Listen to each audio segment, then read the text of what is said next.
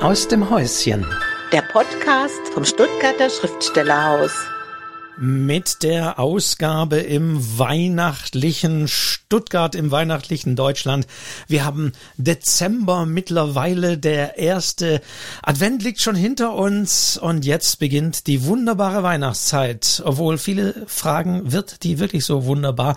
Literarisch wird sie sicherlich wunderbar. Und ich begrüße aus dem Häuschen diesmal tatsächlich wieder. Wir sind wieder alle per Zoom verbunden.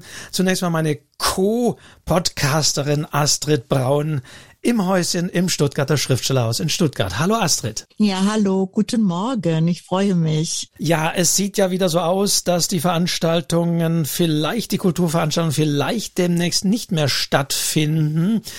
Äh, wie ist äh, aktuell dein Eindruck von der Lage? Naja, also für unser kleines Haus gilt natürlich wieder, äh, wir müssen weitestgehend dicht machen. Äh, es haben schon einige Sachen wieder digital stattgefunden. Also das junge Schriftstellerhaus kam noch mal oder kommt sogar heute noch mal ins Haus, weil das sind SchülerInnen, die sind auch geimpft und die äh, Leiter auch. Also das können, können wir noch machen, aber die Romanwerkstatt zum Beispiel am letzten Sonntag äh, wurde wieder äh, digital äh, äh, organisiert, weil im Moment ist einfach auch diese große Unsicherheit und man weiß ja, die Linke weiß nicht, was die Rechte tut, äh, bis man so eine Gesamt Gesamtklarheit wiederherstellt. Also jetzt heute Morgen flatterte mir auch vom Land, vom Ministerium rein, dass wieder, es sieht so aus, als ob sämtliche Kulturveranstaltungen, zumindest für Baden-Württemberg kann ich das sagen, werden komplett runtergefahren. Also ich, äh, wie gesagt, eine Bestätigung habe ich noch nicht. Aber hier im Haus ist es wieder sehr schwierig geworden. Umso mehr sind wir aber froh, dass wir ja rechtzeitig auch auf digital umgestiegen haben. Mit äh, Neustart Kulturförderung haben wir ja einiges an Ausrüstung. Dieser Podcast ist ein Teil davon. Den werden wir natürlich machen. Da begleiten wir Sie auch durch den Winter aus Stuttgart. Und äh, ja, wir, wir planen ja tatsächlich mehr oder weniger auch ein digitales Studio einzurichten. Aber dazu sagen wir vielleicht an anderer Stelle noch mal mehr. Jetzt denke ich, sollten wir zu unserem heutigen Gast kommen der heutigen Folge, der uns ebenfalls oder die uns ebenfalls in diesem Fall äh, per, per Zoom zugeschaltet ist. Und wir begrüßen ganz herzlich, wir grüßen nach Schleswig-Holstein und begrüßen Ingrid Bussmann. Hallo, Frau Bussmann. Ja, hallo zusammen. Schön, mit Ihnen zusammen zu sein. Freut mich sehr. Ja, also ich bin ganz entzückt, dass ich Sie mal zumindestens via Zoom äh, sehen kann. Sie hatten ja eigentlich vor, Anfang Dezember am 9. nach Stuttgart zu kommen, sogar im Schriftstellerhaus für zwei Tage zu übernachten. Das haben Sie natürlich schon wieder voraussehend absagen müssen. Sehr, sehr schade, weil ich äh, liebe es immer, sich mich mit ihnen auszutauschen, weil sie natürlich dem Haus auch in besonderer Weise, denke ich, verbunden sind. Sie haben hier einige Jahre den Vorsitz des Vereins übernommen in der Nachfolge von Irene Ferchel. Ähm, und dann haben sie uns ja diesen großen Tor angetan. Sie sind einfach weggezogen von Stuttgart.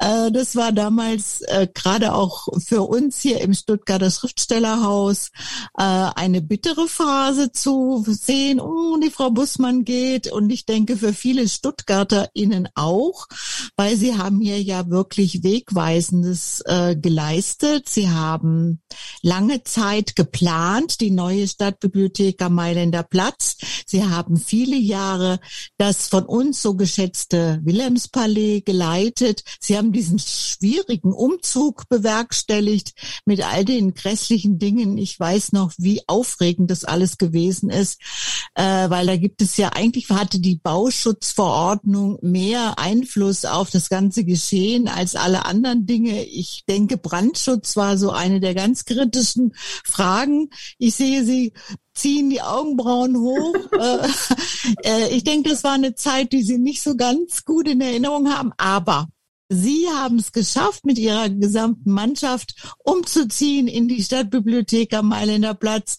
Sie haben uns ein wunderbares Gebäude übergeben. Sie haben äh, tolle Dinge noch ganz auf den Weg gebracht, äh, das dann auch an die Christine Brunner in gewisser Weise übergeben können. Also ein sehr schöner Übergang ist das gewesen. Leider ist Frau Brunner ja dann nur relativ kurz Zeit danach verstorben. Ähm, wir aber müssen aber, ich, bevor vielleicht Frau Bussmann äh, gleich zu Wort kommt, ja, ja. wir haben ja auch Hörerinnen, die nicht aus Stuttgart kommen und die denken jetzt, ah, Frau Bussmann ist Architektin. Nein, also äh, Frau Bussmann äh, war äh, viele Jahre die Leiterin der Stuttgarter Stadtbibliothek, das gerade von Astrid erwähnte Wilhelmspalais, das war das Gebäude, in dem sie vormals war, was irgendwann zu klein wurde und äh, es gibt eben mit, mit zehn Jahren die große neue Stadtbibliothek ähm, und äh, da war auch Frau Bussmann in dieser Zeit eben und deswegen die Planung, der Umzug, die Konzeption. Also das, genau, äh, ich, ich bin, meine Aufgabe ist ein bisschen einzusortieren. Also ähm, Frau Bussmann ist also nicht Architektin, sondern äh, Bibliothekarin. Ja. Stimmt ja. das so, Frau Bussmann? Sie würden sich definitiv als Bibliothekarin ah, mit Leib und Seele bezeichnen. Und mein Beitrag zu der Stadt Neuen Stadtbibliothek war natürlich im Wesentlichen zusammen mit dem ganzen Mitarbeiterteam und auch meiner Vorgängerin Hannelore Juli die bibliothekarische Konzeption für das Haus zu entwickeln. Und das war eine große Aufgabe, eigentlich fast eine Lebensaufgabe, denn wenn ich zurückblicke, das hat schon 1998 angefangen. Das ist ja sehr, sehr lange her, wo wir die ersten Ideen entwickelt haben, die berühmte Geschichte, Frau Juli und ich, bei Kaffee und Pflaumenkuchen kriegen einen Anruf vom Oberbürgermeister, wir sollen ein Konzept für das neue Haus entwickeln. Das sind so Situationen, die vergisst man einfach nicht. Und dass das Haus war das nicht war das nicht auch eine elektrisierende Aufgabe? Also war, solche Anrufe sind doch eigentlich Gold wert, oder? Das war ein unglaublicher Moment. Und da war natürlich auch ein Moment von großer Hoffnung. Wir haben jetzt dieses neue Haus direkt uns schon vorgestellt und dachten, in drei Jahren ist das fertig, so ungefähr. Mhm. Und dann hat es halt bis 2011 gedauert. Aber es war für mich persönlich wirklich ein großes Glück, trotz all der Hürden und Schwierigkeiten, die man überwinden musste, dass wirklich kurz bevor ich dann auch mein Berufsleben beendet habe und in Ruhestand gegangen bin, dieses Haus fertig geworden ist und dass das ein erfolgreiches Haus geworden ist, dass dieses bibliothekarische Konzept getragen hat, dass es sich mit der Architektur verbunden hat, nicht, die nicht von allen immer so akzeptiert worden ist. Aber ich glaube, das, was fachlich, inhaltlich in dem Haus passiert ist, war wirklich zukunftsweisend und ist immer noch. Und eine ganz große Freude war dann in den Jahren, als ich dann aufgehört habe zu beobachten, dass das einfach erfolgreich weiterläuft. Christine Brunner hat ja das ganze Konzept mit mir gemeinsam entwickelt und eben mit unseren Mitarbeitern, Mitarbeiterinnen. Und sie hat das dann weitergeführt. Und jetzt macht Katinka Emminger auch in einer ähnlichen Linie weiter, aber schon mit neuen Akzenten, die ja auch für die Zukunft nötig sind. Ich hatte das Glück, in diesem Jahr im Sommer mal wieder Stuttgart besuchen zu können. Da ging es ja gerade mal Corona-mäßig. Und da hat mir Katinka Emminger ihr Lernmobil vorgestellt. Also so ein kleines Fahrzeug, was eben äh, an bestimmte äh, ähm, Orte in der Stadt fährt, um Kinder zu motivieren, zum Lernen und, und mit Medien umzugehen. Das fand ich eine großartige Idee. Also es ist eine große Freude zu sehen, das, was man mal erarbeitet hat, was man, was so am Ende meiner Berufszeit dann auch als fertiges Gebäude da war, dass das jetzt heute immer noch so eine tolle, erfolgreiche Einrichtung ist. Für unsere ZuhörerInnen, ähm, die Stadtbibliothek feiert in diesem Jahr zehnjähriges Jubiläum, also sind jetzt auch schon wieder zehn Jahre, dass sie geöffnet hat. Äh, die großen Festivitäten konnten jetzt leider auch wieder nicht stattfinden, aber äh, es gibt einige Veranstaltungsformate, die schon im Zeichen dieses Jubiläums äh, gemacht worden sind. Also ich würde gerne darauf zu sprechen kommen, dass wir gestern Abend eine Veranstaltung in der Stadtbibliothek hatten äh, mit drei LyrikerInnen, äh, weil die äh, Stadtbibliothek und das Stuttgarter Schriftstellerhaus haben ja eigentlich seit Beginn, also seit Beginn des Schriftstellerhauses, also seit den 80er Jahren, eine sehr stabile, schöne Kooperation immer gehabt. Äh, und das wollten wir natürlich im Jubiläum auch ein bisschen begehen. Das haben wir gestern Abend getan.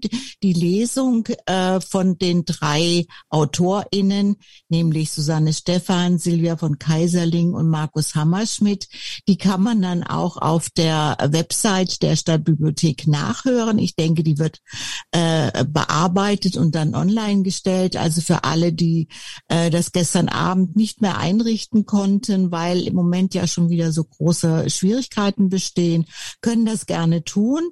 Also man sieht, die Stadtbibliothek äh, in Gestalt von Ingrid Bussmann und das Schriftstellerhaus haben eine sehr lange, sehr schöne Geschichte.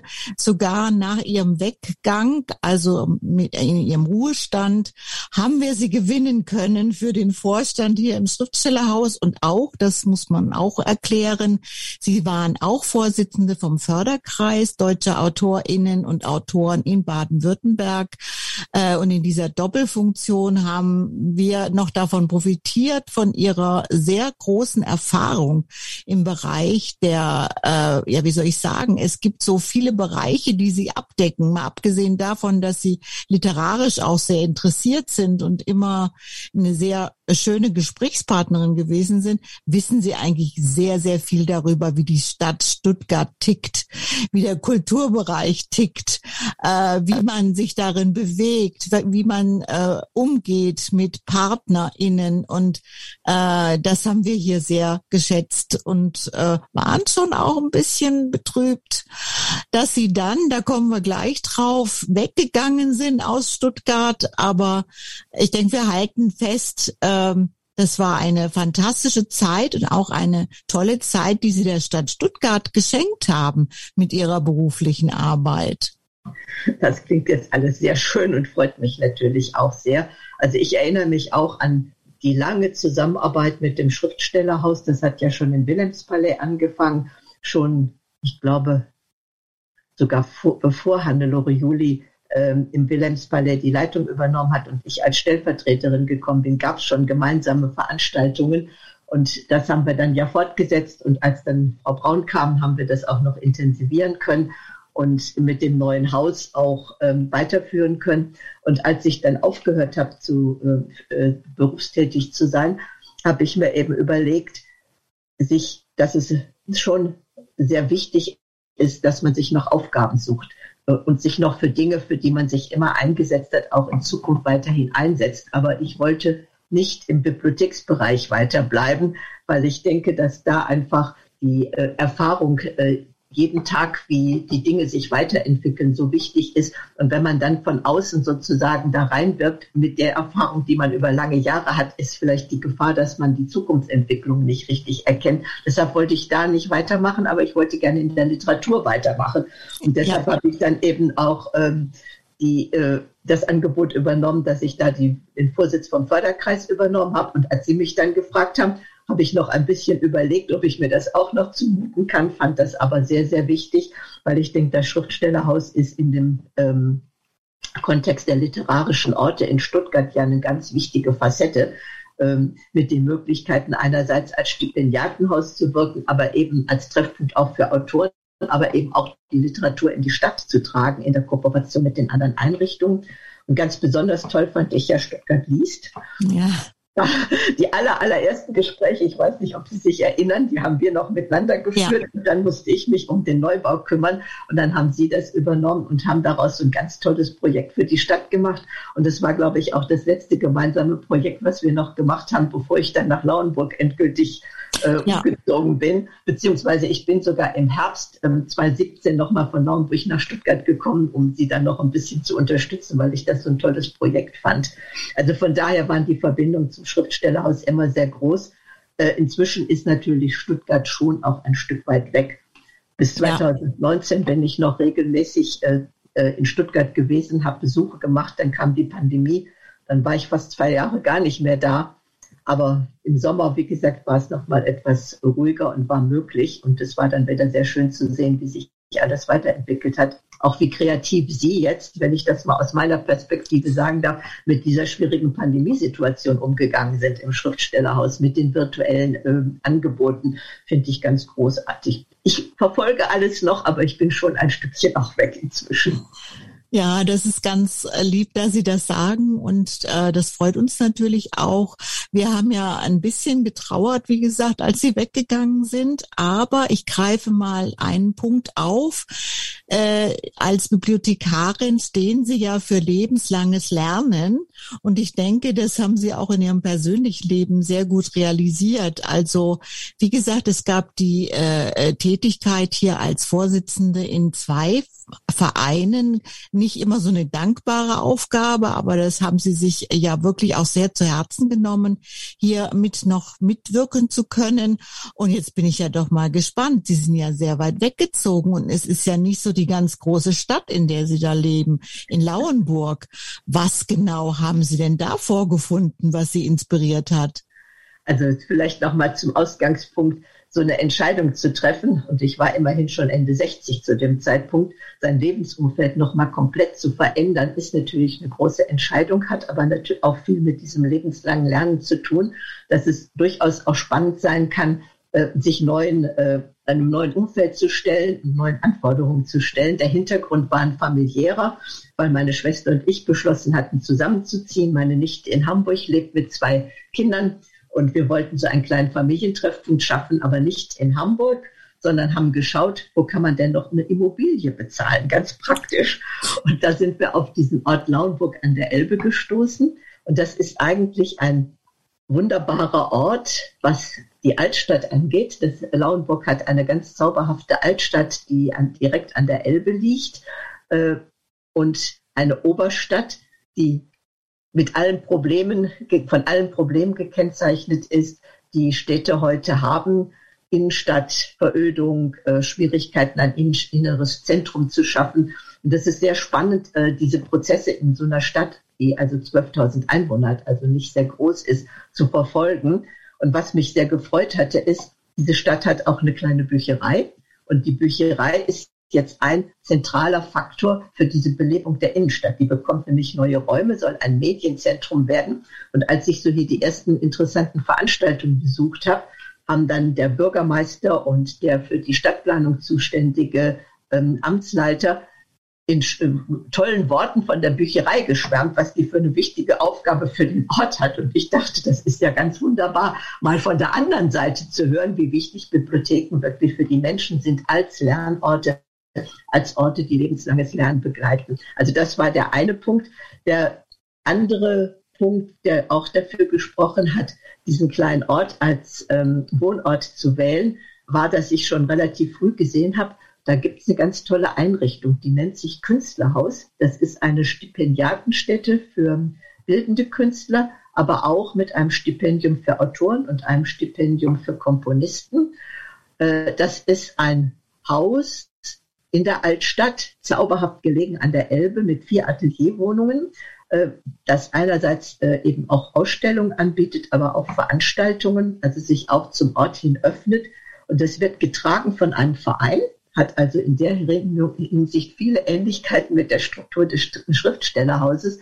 Nur dieser Verein hat tatsächlich 2003 den Mut gehabt, das Haus zu kaufen und unterhält das Haus jetzt weitgehend mit ehrenamtlichem Engagement. Es gibt eine kleine, äh, kleine Ressource für eine künstlerische Leitung. Die Struktur ist also sehr ähnlich wie Schriftstellerhaus ja. mit all den Problemen, die sich daraus natürlich ergeben, dass man, wenn man ähm, ein hohes Maß an Ehrenamt hat, ja trotzdem eine äh, angemessene Ressource im professionellen Bereich braucht. Und das ist hier genauso wenig gesichert, wie es in anderen kulturellen Einrichtungen gesichert ist. Und das ist gerade ein großes Thema, mit dem wir uns beschäftigen, mit dem Land, mit der Stadt und dem Kreis zu verhandeln, dass die personellen Ressourcen ähm, so ausgestattet werden, dass so ein Haus auch zukunftsfähig wirklich mit hauptamtlichem Personal laufen kann. Also alte Themen, die sich hier wiederholen. Lebenslanges Lernen, alte Erfahrungen, die man eben jetzt in eine veränderte Struktur mit einbringen kann. Und ich habe da am Anfang gesagt, ich würde gern ehrenamtlich mitarbeiten und wie das dann hat sich manchmal so entwickelt. Jetzt bin ich zweite Vorsitzende von dem Trägerverein. Ja, Ja, also man, man sieht, es ist, hat eine wunderbare Wendung gefunden. Es ist natürlich auch schön davon, träumen wir im Schriftstellerhaus auch manchmal, speziell so in kleineren Orten ist man, ist natürlich die Durchdringung von der Gemeinde äh, viel eher zu erreichen als in so einer großen Stadt, wo ganz viele Einrichtungen sind, die miteinander konkurrieren, auch in gewisser Weise. Äh, also ich könnte mir vorstellen, das ist ein sehr lohnenswerter Schritt, sich doch eher zu verkleinern und äh, zu wirken. Auch ist ja auch Kultur und Literatur auf dem Land ist ja was, was sehr wichtig geworden ist, dass man das also nicht nur auf die großen Städte konzentriert, sondern einfach auch guckt, dass in kleineren Einrichtungen äh, mehr passiert. Und ich weise gern darauf hin, dass äh, eine Stipendiatin, die in Lauenburg gewesen ist, nämlich die Nina Bussmann, genau. dann auch von uns eingeladen worden ist, auch von der Stadtbibliothek, äh, um, um hier in Stuttgart zu lesen lesen und ihr einen Roman vorzustellen. Das ist jetzt leider auch schon wieder zwei Jahre her. Also man sieht, Frau Bussmann hinterlässt Spuren und hat weiter äh, geprägt weiterhin das Geschehen, also nicht nur in Lauenburg, sondern auch nochmal zurückblickend äh, auf Stuttgart. Aber Nina, Nina Bussmann ist jetzt nicht mit Ihnen irgendwie ver verwandt oder nee, nee, nee, das müssen wir nämlich auch noch sagen, nicht, dass wir denken, das ist Ihre Tochter oder so.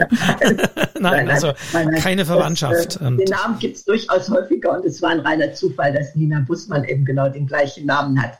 Ähm, aber es gibt noch weitere solche Verbindungsspuren. Es gibt einen äh, Stipendiaten des äh, Künstlerhauses Lauenburg 2017, das ist Valentin Moritz.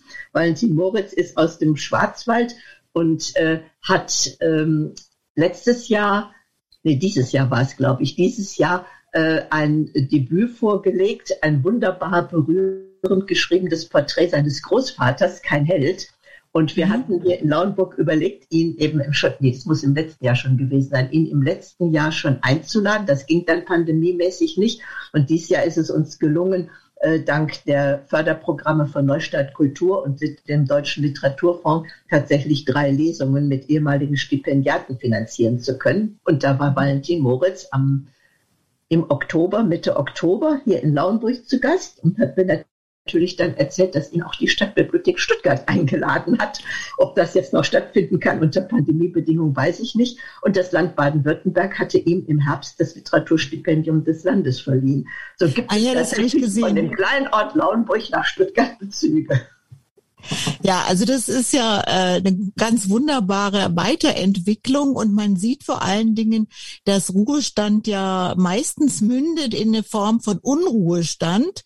Ich denke, das kann ich von Ihnen auch sagen. Also wenn ich so ein bisschen schaue, so im Hintergrund, es gibt immer noch die gut gefüllten Bücherregale. Es ist, man wird das, glaube ich, nie los, mit was man sich äh, in seinem Berufsleben beschäftigt hat und verfolgt das immer weiter. Ähm, was glauben Sie, meinen Sie, dass unsere jetzige scheidende Bundeskanzlerin Angela Merkel das auch so gut hinbekommt, dass sie, äh, wie soll ich sagen, äh, mit gutem Gefühl rausgeht und sich in irgendeiner Weise weiter formen kann, auch selber nochmal weiter lernen kann. Von ihrer Persönlichkeit her ist sie wahrscheinlich so angelegt. Ich kann das nicht beurteilen, dazu kenne ich sie ja nicht wirklich gut genug. Aber ich glaube, was Sie ansprechen, ist ein ganz wichtiger Punkt.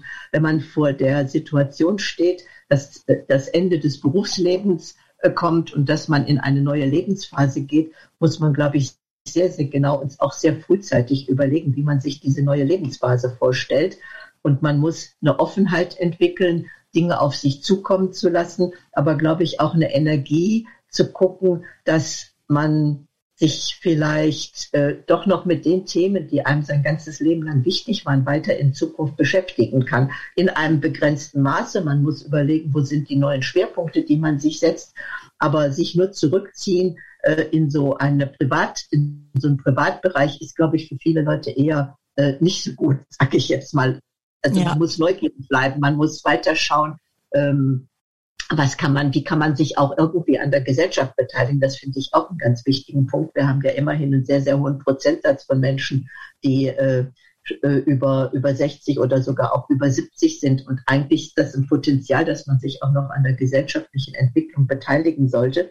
Es gibt zum Beispiel hier ähm, eine Gruppe von ähm, älteren Damen, die sich dieser Bewegung Omas gegen Rechts angeschlossen haben und die sehr aktiv sind. Da ist meine Schwester ein bisschen mit involviert oder nicht nur ein bisschen, sondern ziemlich intensiv.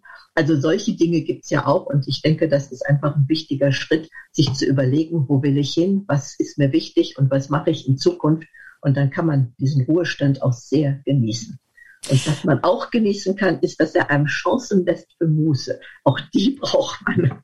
Ja, also das sind ja ganz wunderbare Worte und ich appelliere an alle, die uns hier zuhören, darüber mal intensiv nachzudenken. Ja, dass wenn das kommt äh, mit dem Berufsende, dann rechtzeitig einfach schon mal zu schauen, wo sind meine Möglichkeiten, was kann ich noch machen, wo kann ich mich einbringen, ohne dass das jetzt ganz großartig alles sein muss, sondern einfach den persönlichen Bedürfnissen auch den Möglichkeiten entspricht. Also jedenfalls bin ich sehr froh, dass es doch eine ziemlich gerade Linie von Stuttgart nach Lauenburg immer noch gibt. Und, und die wollen wir auch weiter pflegen. Da bin ich äh, mir ganz sicher, dass sie weiterhin auch am Ball bleiben. Und es wird irgendwann aufhören mit der Pandemie, beziehungsweise es wird wieder möglich sein, dass sie uns in Stuttgart besuchen kommen. Ähm, und dann können wir wieder ganz viel reden, ganz, ich, ich kann ganz viel erzählen, was sich hier in Stuttgart so getan hat. Und Sie werden mir wahrscheinlich erzählen, dass in Lauenburg plötzlich ein großes Zentrum für Kultur und Weiterbildung entstanden ist, an dem Sie mitwirken. Also ich habe da eine sehr gute Vision für. Ganz so toll wird es sicherlich nicht sein, weil natürlich, Sie haben das eben angesprochen, die Situation im ländlichen Raum ist natürlich schon so, dass es was sehr Besonderes ist, so eine spezielle Kultureinrichtung wie dieses Künstlerhaus in, einem Ort mit 12.000 Einwohnern zu haben. Und äh, die Interessen der Menschen in einer solchen Region sind natürlich auch sehr, sehr unterschiedlich. Das heißt, das Potenzial, das man da erreichen kann, hat auch Grenzen. Aber was hier ganz toll ist, ist, dass es eben auch viele andere kulturelle kleine Angebote gibt. Also es gibt kein Kino, aber es gibt einen Verein, der, als es noch keine Pandemie gab, regelmäßig Kinoveranstaltungen gemacht hat. Es gibt zwei Theatergruppen, die also auch auf der ehrenamtlichen Basis äh, Theaterangebote machen. Die, ähm, der Tourismusverein bietet immer wieder kulturelle Veranstaltungen. Also für eine Gemeinde mit 12.000 Einwohnern ist hier relativ viel an kulturellen Aktivitäten. Da brauche ich gar nicht viel beizutragen. Vermissen Sie denn eigentlich das Schwäbische manchmal? Ja, manchmal vermisse ich das schon die sprachliche, also das Sprachliche ist ja hier schon sehr anders und man verliert es dann auch ein bisschen. Aber ich gebe es jetzt mal offen zu. Manchmal gucke ich mal im Fernsehen in irgendeine von diesen Sendungen, zum Beispiel Hannes und der Bürgermeister, wo Schwäbisch gesprochen wird, okay. weil ich es eigentlich nett finde, es mal wieder zu hören. Ja. Aber ja. ja. Da spürt man eben doch, das zieht dann schon die die äh, die Töne. Man, sie brauchen manchmal ein Bad in den Tönen, in den schwäbischen Tönen. man das, ja, das, ich meine, ich bin ja keine Schwäbin, das ist ja bekannt, ja. aber ich habe ja doch fast, nee, nicht fast, sondern genau 40 Jahre in der Region gelebt und ich merke schon immer, dass die Prägung noch sehr stark ist und auch meine Identifikation mit Baden-Württemberg ist noch sehr stark. Ich versuche so ein bisschen Schleswig-Holstein jetzt auch zu verstehen in den Strukturen. Das ist ein bisschen anders. Wie gesagt, ein relativ ländlich geprägter Staat, äh, ländlich geprägtes Bundesland mit nicht so riesengroßen Städten. Ne? Also die größten sind Kiel und Lübeck. Und da ist schon, das ist schon vieles anders. Es gibt hier auch eine angenehme Gelassenheit und eine sehr, sehr große Freundlichkeit. Und in allen Studien über die Fragen, wo die glücklichsten Menschen Deutschlands leben, ist immer Schleswig-Holstein an der Spitze. Und das also, man auch im Umgang mit den Menschen. Ja, aber das ist ja ein sehr schönes äh, Gefühl, dann in einer Region dann doch angekommen zu sein, wo man sich wohlfühlt und nochmal neu Fuß fassen kann. Weil ehrlich gesagt, als Sie das damals gesagt haben, dass Sie da hinziehen, da hört man das ja schon, da denkt man schon so, oh, hoffentlich geht es gut. Ja. äh, weil, äh, wie wir haben es ja selber gesagt, 40 Jahre ist eine sehr lange Zeit. Sie sind hier, sehr verwurzelt äh, mit Freunden, mit Bekannten, mit beruflichen äh, Verbindungen. Äh, das stellt man sich ja immer nicht ganz so leicht vor, dass man einen, wie sagt man, einen Baum dann noch mal rausreißt und umpflanzt. Aber es scheint geglückt zu sein. Also wir haben hier großes Glück gehabt, dass wir wirklich hier gut angekommen sind und die Menschen uns auch sehr offen begegnet sind. Es ist schon ein Thema, was mich auch sehr beschäftigt hat, diesen Schritt zu gehen, sozusagen das vertraute Umfeld, die Freunde, die Bekannten, das, was man ähm, jetzt auch beruflich bewirken konnte, das alles sozusagen hinter sich zu lassen und in eine ganz fremde Region zu gehen. Aber wir haben das Glück gehabt, dass das gut geklappt hat, aber man muss natürlich auch überlegen, wie gehe ich mit der Situation um und wie kann ich sie gestalten, welche Schritte mache ich. Wir haben zum Beispiel geguckt, was gibt es hier in der Volkshochschule, dass man überhaupt mal so die ersten Kontakte hat. Da habe ich so einen kleinen Lesekreis gefunden, in dem ich jetzt auch immer noch aktiv bin. Menschen, die, äh, Frauen vor allem, die gerne lesen, die gerne sich über Bücher austauschen und die einen gleich mit offenen Armen aufgenommen haben. Solche Dinge sind natürlich ganz wichtig, weil so ein Ortswechsel im, wenn, wo man im Grunde seinen alten Freundeskreis zurücklässt, kann auch anders laufen. Also man ja. muss viel selber dazu tun, dass man das gestalten kann. Aber dann ist es eben auch sehr belebend, weil man eben, wie wir eben schon gesagt haben, die Neugier oder Sie haben das Stichwort lebenslanges Lernen gesagt, das gehört ja dazu, sich lebenslang auch neuen Aufgaben, neuen äh, Anforderungen zu stellen und zu gucken, was man mit den Möglichkeiten, die man heute noch hat, was man dann noch für die Zukunft gestalten kann. Ja, wunderbar. Das klingt so irgendwie das macht mich zum aufrechter Sitzen, bringt mich das. Wenn ich Ihnen so höre, das habe ich immer so geschätzt, dass man so ganz positiven Impuls hatte, dass es in Berufsende nicht bedeutet, dass irgendwie alles so, boah, so abfällt, sondern dass es einfach immer noch weitere Möglichkeiten gibt.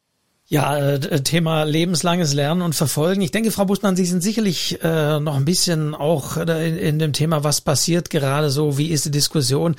Und es gab in letzter Zeit eine große Diskussion, ein, auch einen großen Aufreger.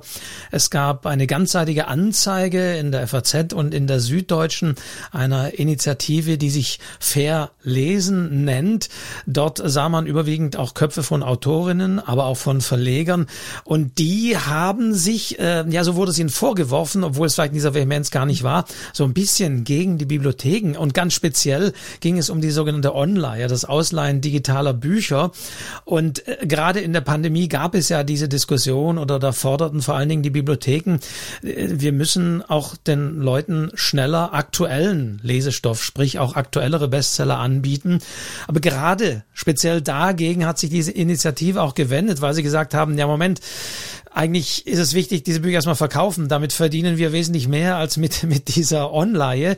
Äh, das ist eine Diskussion, äh, da kann man sicherlich noch tiefer einsteigen, aber ich glaube, mehr muss man soweit nicht wissen. Aber meine Frage wäre natürlich an Sie, die Sie jahrelang natürlich als Bibliothekarin, auch als Leiterin eben der Stuttgarter Stadtbibliothek gearbeitet haben. Wie ist denn Ihr Blick da drauf? Weil Sie ja eben auch mit Autorinnen und Autoren zu tun haben. Wo sehen Sie da eine Lösung? Lösung, wenn es darum geht, aktuelle E-Book-Bestseller und äh, Neuerscheinungen schnell verfügbar zu machen in der, in der Online? Also eine Lösung ist natürlich schwierig. Äh, ich habe die Debatte nur so ein bisschen oberflächlich verfolgt. Ähm, aus der Sicht der Bibliotheken ist natürlich völlig klar, dass man äh, den Besucher und Besucherinnen möglichst aktuelle Angebote machen möchte. Ich kann aber auch wiederum die Seite der Autoren, Autorinnen verstehen, wie Sie gesagt haben, es geht natürlich schon auch darum, ob man seine Bücher in Zukunft weiter verkaufen kann. Und ähm, darauf sind ja Autoren und Autorinnen auch angewiesen. Äh, ich erinnere mich, dass es solche Diskussionen schon auch früher gegeben hat. Bevor ich in Stuttgart angefangen habe, habe ich ja in der Fachstelle in Reutlingen gearbeitet und hatte mit kleinen Kommunen zu tun, wo wir Büchereien aufgebaut haben. Und wenn es da Buchhandlung gab, gab es immer große Sorgen, äh, was passiert, wenn jetzt die Bücherei Bücher ausleiht. Und es hat sich immer gezeigt, dass die Bücherei Impulse gesetzt hat, die dazu geführt haben, dass die Buchhandlungen hinterher mehr verkauft haben. Und ich glaube, dass man bei der Debatte jetzt im E-Book-Bereich äh, sicher auch überlegen muss, ob es nicht solche Brücken geben kann, weil eigentlich finde ich es sehr schwierig, wenn sich diejenigen, die eigentlich gemeinsam an der Weiterentwicklung von Lesekultur im weitesten Sinne äh, arbeiten, äh, wenn die quasi nicht miteinander äh, äh, arbeiten. Und wie gesagt, die Frage, wie die Brücke genau aussehen kann, ist natürlich schwierig, aber vielleicht muss man auch im Blick wirklich das mal im Blick haben, dass Bibliotheken als Multiplikatoren ja auch äh, weiteres Interesse befördern können, was den Autoren wieder zugutekommt. Ist eine Frage, wie man da eine gute Lösung finden kann. Sehr salomonische Antwort äh, in diesem Thema und wahrscheinlich ja, wird die Lösung irgendwo in der Mitte liegen. Aber es ist definitiv ein spannendes Thema. Natürlich, es gibt auch ein paar technische Aspekte. Es geht ja nicht drum, das muss man auch mal festhalten, dass die Bibliotheken eine Leseflatrate fordern.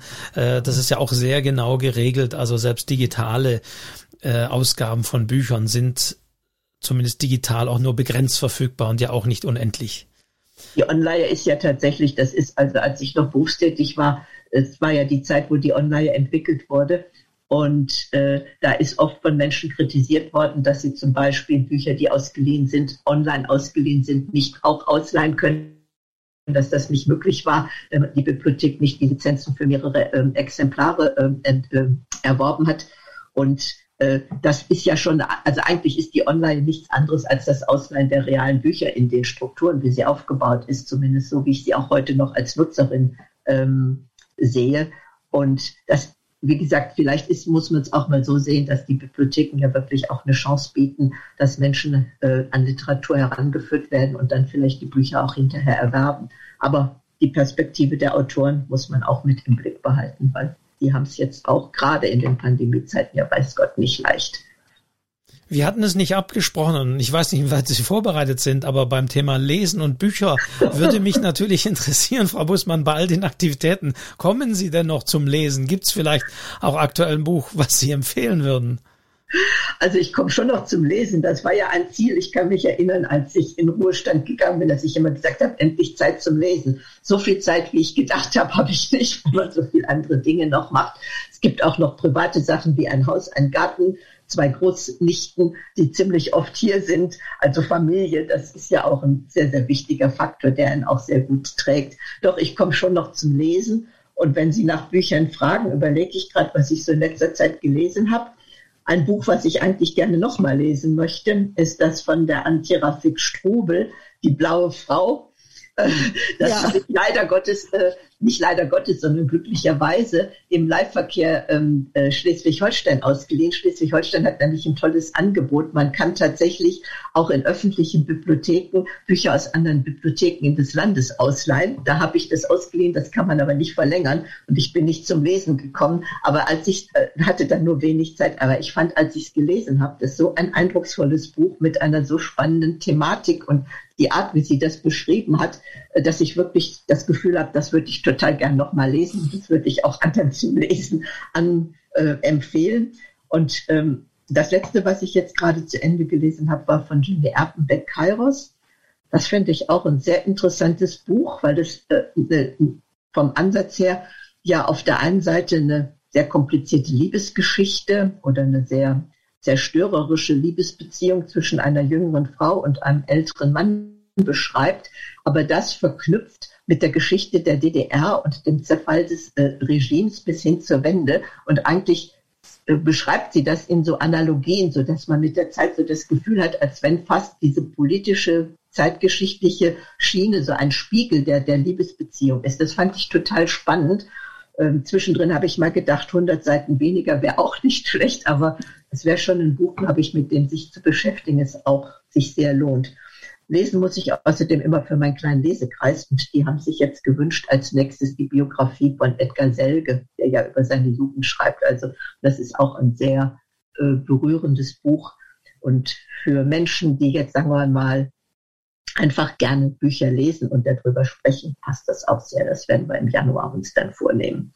Ich oute jetzt mal was oder erzähle mal was, äh, äh, äh, das stört Sie wahrscheinlich nicht, aber an den Büchern oder von den Büchern, von denen Frau Bussmann spricht, äh, erkennen Sie vielleicht auch, das sind so Bücher, die auch mich immer sehr interessieren. Und es ist so schön, dass wir noch so eine kleine heimliche Pipeline haben. Äh, in der versorgen wir uns auch immer mit Informationen und Empfehlungen. Äh, ähm, ich bin gerade dabei, auch eine, äh, meine Weihnachtsempfehlung wird sich äh, mit dem Buch von der Antje Ravik-Strubel auseinandersetzen nochmal. Ähm, und da haben wir ja auch schon im Vorfeld ein bisschen drüber gesprochen und ähm, wie sehr ich das schätze, dass wir da immer noch so einen guten Kontakt miteinander haben und ich baue ganz fest darauf, dass der uns noch eine ganze Zeit erhalten bleibt und ich werde den Weg nach Lauenburg finden. Ich hoffe im nächsten Jahr, wenn alles mal wieder ein bisschen leichter geht. Äh, das interessiert mich doch jetzt sehr, wo Sie da gelandet sind. Ist ja auch eine Gegend, die ich fast gar nicht kenne und scheint mir ja eine große Reise wert zu sein. Landschaftlich ist hier wunderbar und zu dem Kontakt oder zu den guten Drähten muss ich sagen, ich lese immer noch den Newsletter des Literatur des Schriftstellerhauses. Ich lese ähm, literaturcafé.de regelmäßig, wenn die neuen Informationen kommen. Das sind für mich wichtige Quellen, weil das ist der Nachteil einer solchen ländlichen äh, Lage. Es gibt hier keine Buchhandlung im Ort. Die nächste ist zehn Kilometer entfernt in einem Nachbarort, der auch nicht sehr groß ist. Und da ist man dann schon ein bisschen immer darauf angewiesen, andere Quellen zu nutzen. Und Sie beide sind da für mich ganz wichtige Quellen. Gut, liebe Frau Bussmann, wir bedanken uns sehr für dieses äh, tolle Gespräch, auch alles, was Sie uns als Anregungen da mitgegeben haben und äh, wünschen Ihnen jetzt eine gute Vorweihnachtszeit noch und auf dass Sie die Familienzusammengehörigkeit auch an Weihnachten wieder genießen können. Ich denke, da lassen wir uns jetzt mal nichts vorschreiben, dass wir sind jetzt alle ständig geimpft und getestet. Das sollten wir doch möglich machen können. Und ähm, ja, dann wünsche ich Ihnen eine sehr gute Zeit und bis ganz bald, hoffe ich. Ich hoffe auch bis ganz bald. Bedanke mich für die Einladung und wünsche Ihnen beiden und allen anderen, die zugehört haben, alles, alles Gute. Und ja, man sagt jetzt immer, bleiben Sie gesund. Ich hoffe, dass wir irgendwann im nächsten Jahr dann vielleicht doch mal wieder ganz normal uns begegnen können. Alles Gute allen und Dankeschön. Ja, vielen Dank, Frau Bussmann. Also wirklich, äh, man kann einiges mitnehmen und einiges lernen. Das habe ich jetzt auch äh, mir abgespeichert. Im Thema bleiben, aber manches dann durchaus hinter sich lassen. Okay. äh, und nachdem Frau Bussmann jetzt äh, Sie so wunderbar uns Auskunft gegeben haben, was Sie lesen, stelle ich am Ende dieses Podcasts wie immer die Frage an meine Kollegin, die da lautet, Astrid, was liest du gerade? Ja, also das, was ich hier vorbereitet habe oder was ich tatsächlich auch gerade höre, das schließt jetzt geradezu nahtlos an, an das, was Frau Bussmann äh, erzählt hat von ihren Lektüre-Erlebnissen, weil ich habe äh, vorgestern Abend angefangen, den Roman von Edgar Selge äh, mir anzuhören. Hast du uns endlich gefunden, heißt der Titel. Ehrlich gesagt, ich war jetzt auch so ein bisschen skeptisch, weil ich dachte, ach ja, das ist jetzt wieder ein Schauspieler, der äh, da was geschrieben hat. Das, in letzter Zeit waren wir ja doch schon ein bisschen geflutet von solchen Büchern. Äh, aber nachdem ich auch die äh, Empfehlung von der Julia Schröder, einer äh, Kollegin aus der der Stuttgarter ist der ehemalige Kollegin aus der Stuttgarter Zeitung äh, im Deutschlandfunk gehört habe und dann dachte ich, ach, das tue ich mir jetzt mal an, zumal er das Hörbuch selbst eingelesen hat und da kann man ja wirklich sicher sein, dass es super toll gelesen ist. Und jetzt nach den ersten zwei Stunden, sage ich mal, in die ich reingelesen habe, bin ich einfach total begeistert. Das ist auch so lustig. Ja, also dazu muss man sagen, Edgar Selke, das ist ein sehr autobiografisch inspirierter Roman. Äh, er ist ähm, er ist mit vier weiteren Brüdern aufgewachsen und sein Vater war Gefängnisdirektor und ein begeisterter Hausmusiker.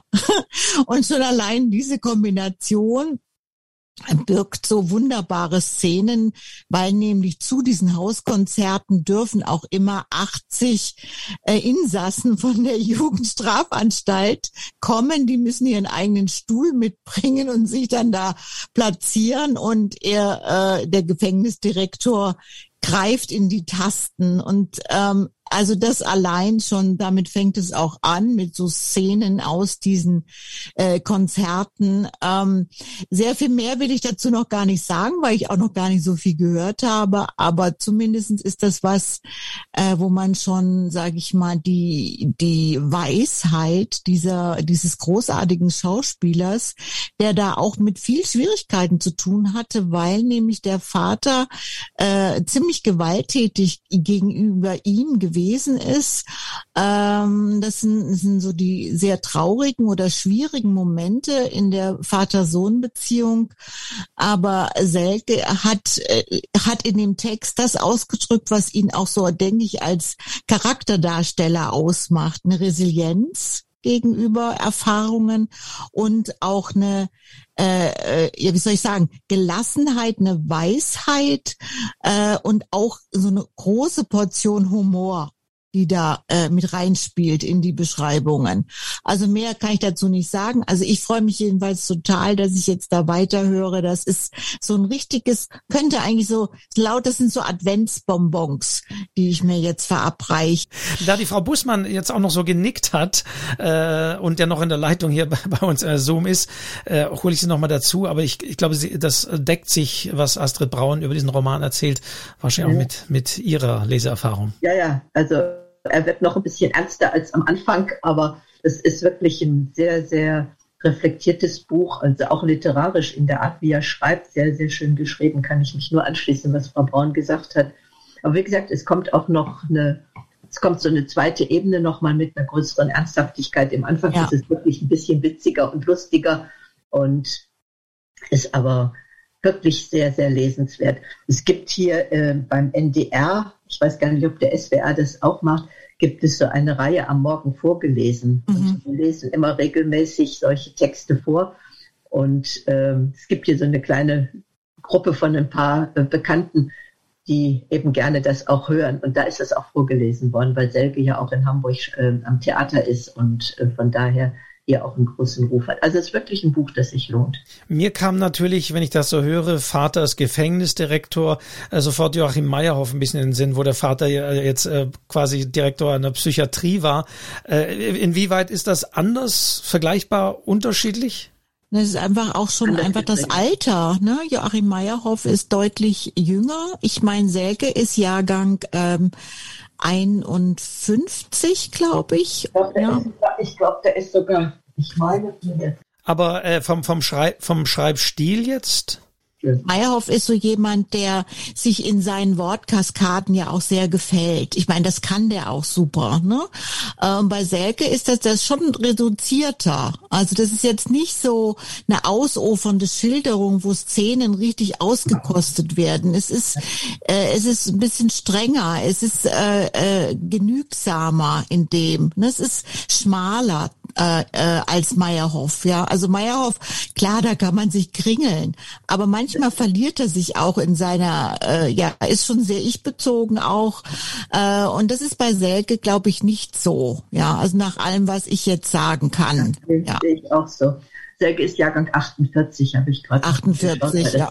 gerade neben mir. Und Meyerhoff 67, also in der Tat 20 Jahre dazwischen. Mhm. Also auch die Lebenserfahrungen sind natürlich sehr, sehr unterschiedlich, ne, weil er noch eine Familiensituation in den 60ern äh, ja. erlebt hat, wo auch Erziehungsverhalten und Rollenverhalten noch sehr unterschiedlich waren. Ich denke, Meyerhof hat eine andere Sozialisation erlebt. Ja. Ja, vielen Dank äh, für, für diesen Buchtipp am Schluss Ihnen beiden, muss ich in dem Fall sagen.